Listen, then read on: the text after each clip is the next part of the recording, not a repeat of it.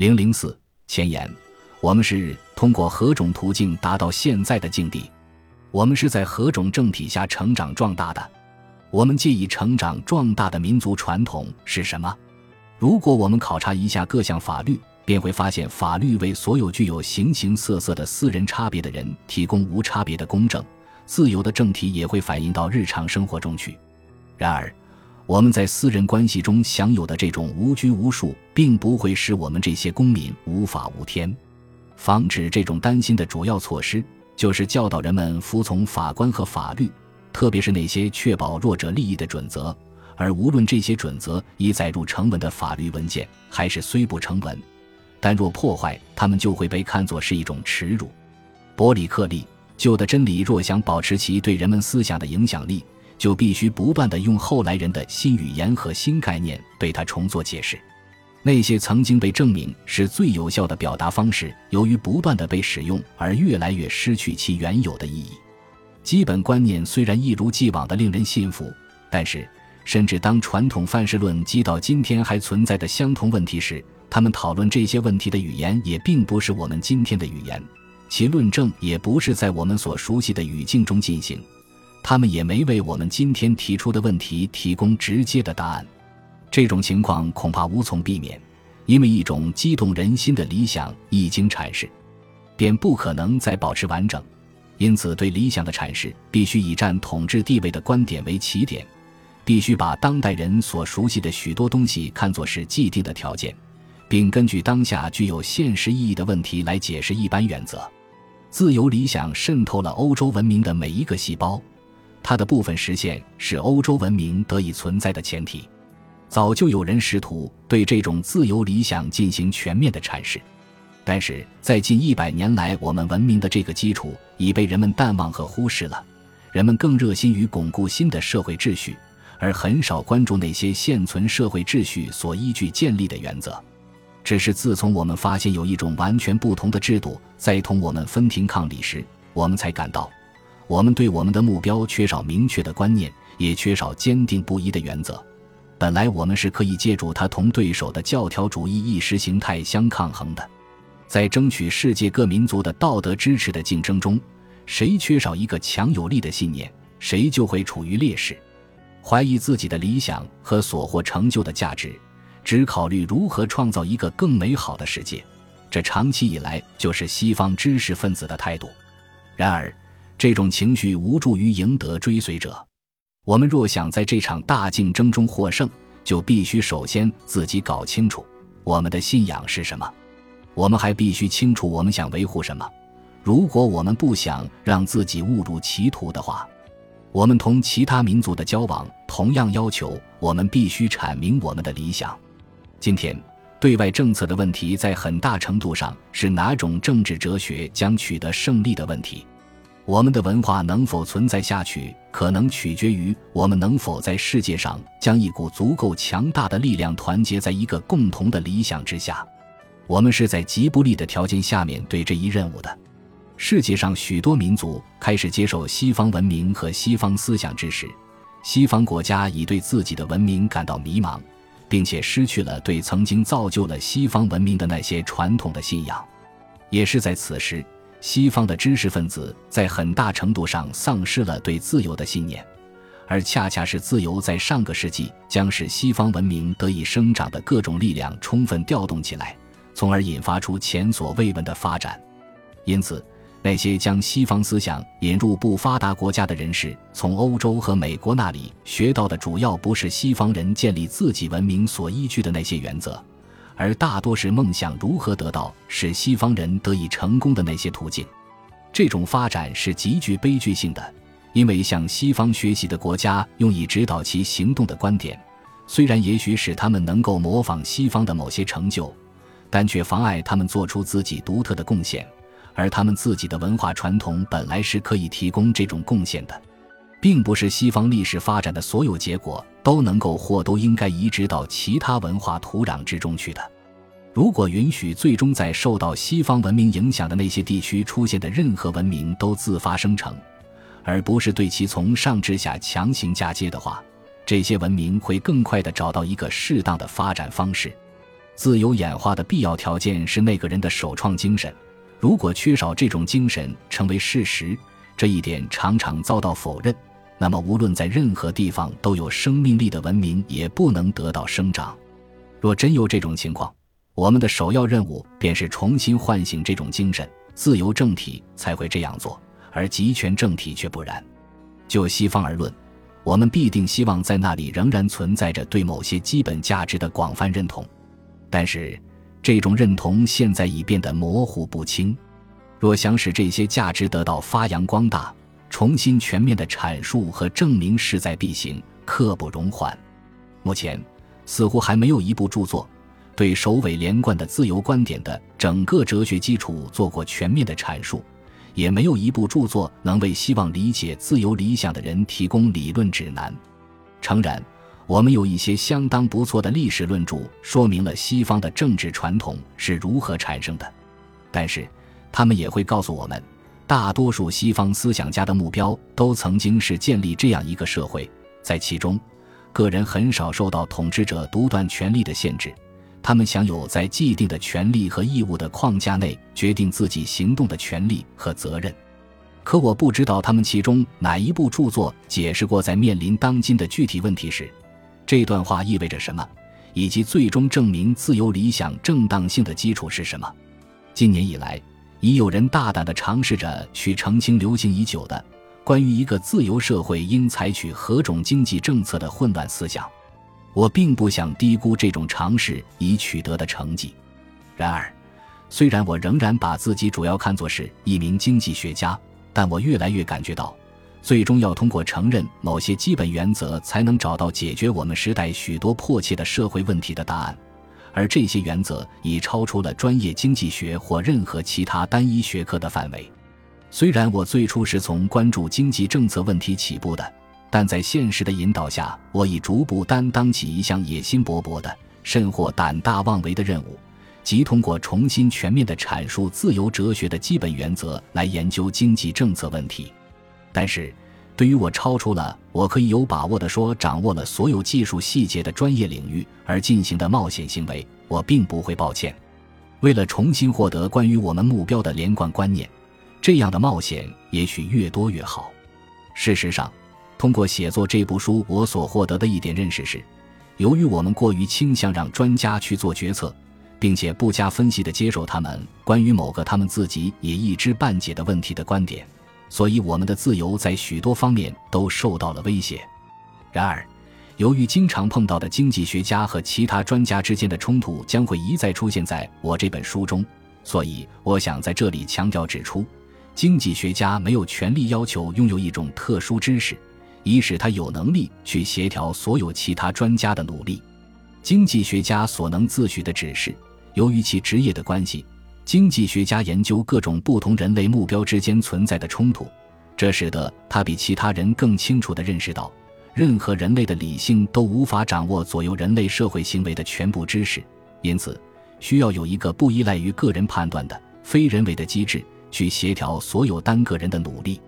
经济学家关心的就是这种非人为的社会过程，在这个过程中得到运用的知识是一个人或一个有组织的集团所望尘莫及的。这种关心使得经济学家不断的起来反对其他专家们的野心，因为这些专家们由于感到他们的专门知识没有得到足够的重视，因而要求得到控制权。从某一方面看，我写作这本书的雄心可能超过读者的期望，同时又使他们失望。本书讨论的主要还不是特定国家或特定时代的特定问题，至少在前面几章。我想讨论的是具有普遍适用性的原则问题。写作本书的构想基于这样一种认识：在全世界都存在着同样一种思想倾向，无论打着什么旗号，披着什么伪装，这种倾向正逐步瓦解着人们对自由的信仰。我们若想有效地遏制这种倾向，就必须理解成为各种表象基础的共同本质。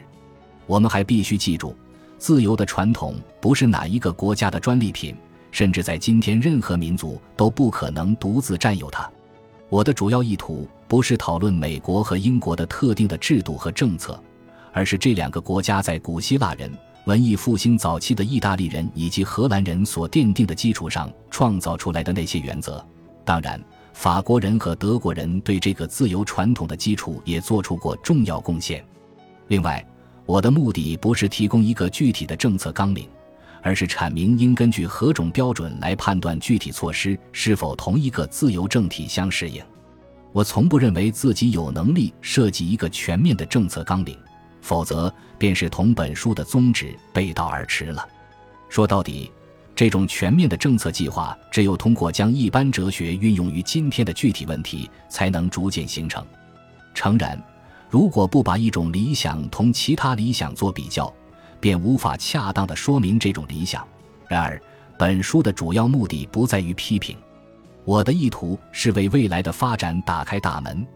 而不是将其他可能性拒之门外。换言之，我们要防止任何为未来发展敞开的门被人关闭。当国家独揽控制某些发展的权利时，总会发生这种情况。我所重视的是改进我们的制度这项正面的工作。如果说我充其量只能指明值得追求的发展方向，那么至少我在尽力更多的关注指明应该打通的道路，而对于如何为道路清除障碍，则费心较少。既然本书想阐明一般原则，那么它就只能主要论及政治哲学的基本问题。但随着讨论的深入，它也会触及某些实际问题。在本书的三个部分中。第一个部分试图说明我们为什么需要自由，以及自由带来了什么。这里对决定着所有文明生长的那些因素进行了某些考察，并且此处的讨论必定主要是理论性的和哲学性的。当然，前提是“哲学”一词能恰当的说明成为政治理论、伦理学家和人类学交汇点那个领域。接下来探讨的是由西方人发明的，用以保护个人自由的那套制度。这里我们会涉足法理学领域，并将从历史角度来探讨有关问题。然而，我们既不从法学家的角度，也不从历史学家的角度来观察该制度的发展。我们关注的将是一种理想的成长过程。这种理想在多数时代并未被人清楚的认识，也并未被人充分实现。因此，为了让这种理想作为我们解决我们时代问题的指导，还需要进一步澄清对这个理想的认识。在本书的第三部分，那些基本原则将通过在当今亟待解决的政治问题和社会问题上的具体应用而获得检验。我所选择的问题限于那些领域，在这些领域中，错误的选择我们面临的若干可能性最容易危害自由。这种讨论意在说明，用不同的方法追求同一目标，经常会造成不同结果，不是增进自由，就是摧毁自由。对这些问题中的大部分，单靠专业经济学并不能充分的提供制定政策方面的指导，而这些问题只有被放在更宽广的框架内，才能被人们所认识。但是，这些问题所可能引出的复杂争论，无法在本书中得到详尽无疑的探讨。对这些问题的讨论，主要还是为了说明本书的中心目的，也就是说，关于自由的哲学、法理学和经济学解释仍需交叉进行。本书旨在有助理解，而不是激发热情。虽然我在就自由问题进行写作中常常情不自禁，但我在进行讨论时一直力争尽可能保持清醒头脑。像人的尊严、自由的完美这类情绪化的表达，尽管高贵可嘉，但在晓之以理的过程中不能有他们的容身之地。我已意识到，一个对许多人来说曾经是一种神圣的情感。并为许多人坚定的捍卫，却从来不把这看作是一个知识问题的理想。用冷血的、纯粹知识的方式来研究，会有某种危险。除非唤起人们的情感，否则我不认为自由的事业能够获胜。但是，尽管不断激励人们为自由而战的强烈本能是不可或缺的支持，但它并不是可靠的向导，也不能使我们避免错误。同样高尚的情感也曾经被某些人用来歪曲我们的目标。更为重要的是，反对自由的论点主要属于知识领域，因此我们必须在这领域中与之对抗。有些读者可能会由于形成以下印象而感到困惑不解：在他们看来，似乎我并不把个人自由的价值当作毋庸置疑的道德前提，并且我一直尽可能的从权益的角度出发来论证自由的价值，这恐怕是一种误解。但是，我们若想使那些不相信我们的道德观点的人信服，我们不能把这些道德观点看作是不言而喻的，这是确凿的。我们必须表明，自由不仅是一种特定的价值，而是大多数道德价值的源泉和条件。如果只有一个人享有自由，他因此所能够获得的好处，远不及整个社会处于自由状态带来的好处多。因此，只有了解了一个自由人组成的社会总体上与一个不自由的社会究竟有什么不同，我们才能充分认识自由的价值。我还要提醒读者，不要期望我们的讨论会总是保持在高远理想或精神价值的层面上。实际上，自由依赖于极为平凡的小事。那些热切希望保留自由的人，必须通过关注公共生活中的世俗利益，通过努力去理解那些容易被理想主义者看作是习以为常的，甚至是低下的问题，来证明自己的忠实。自由运动的知识领袖们曾经过分地将自己的注意力只放在他们最关心的那些自由的具体运用上。却很少去试图理解那些并不直接影响他们的限制自由的因素意味着什么。如果要让本书的主体始终尽可能的实事求是，不带感情色彩，那么书的开头必然会更为平淡。由于某些必须使用的词的词义已经变得非常模糊，因此十分重要的是，我们应该一开始就使用它们时的意义形成统一认识。